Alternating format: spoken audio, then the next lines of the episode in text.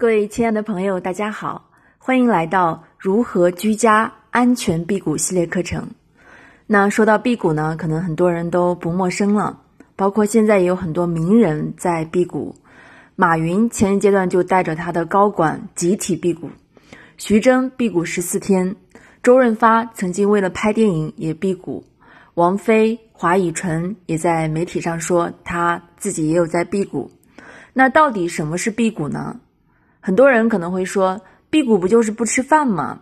其实辟谷不是简单的不吃饭，真正的辟谷是需要在专业的老师的指导下，不食五谷，改变能量的消耗渠道，从而达到排毒和调理身心的一种养生方法。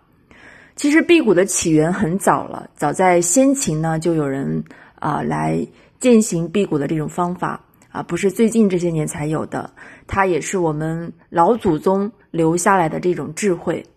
那包括《黄帝内经》里面也有提到饥饿疗法。为什么说要经过专业老师的辅导才能辟谷呢？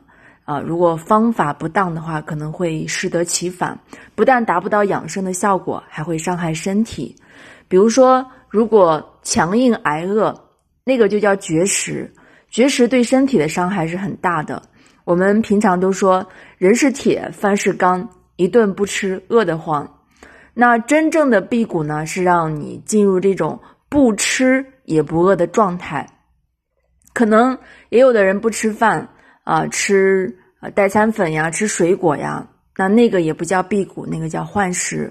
还有的人一天不吃饭啊，可能持续二十四个小时，那个叫断食。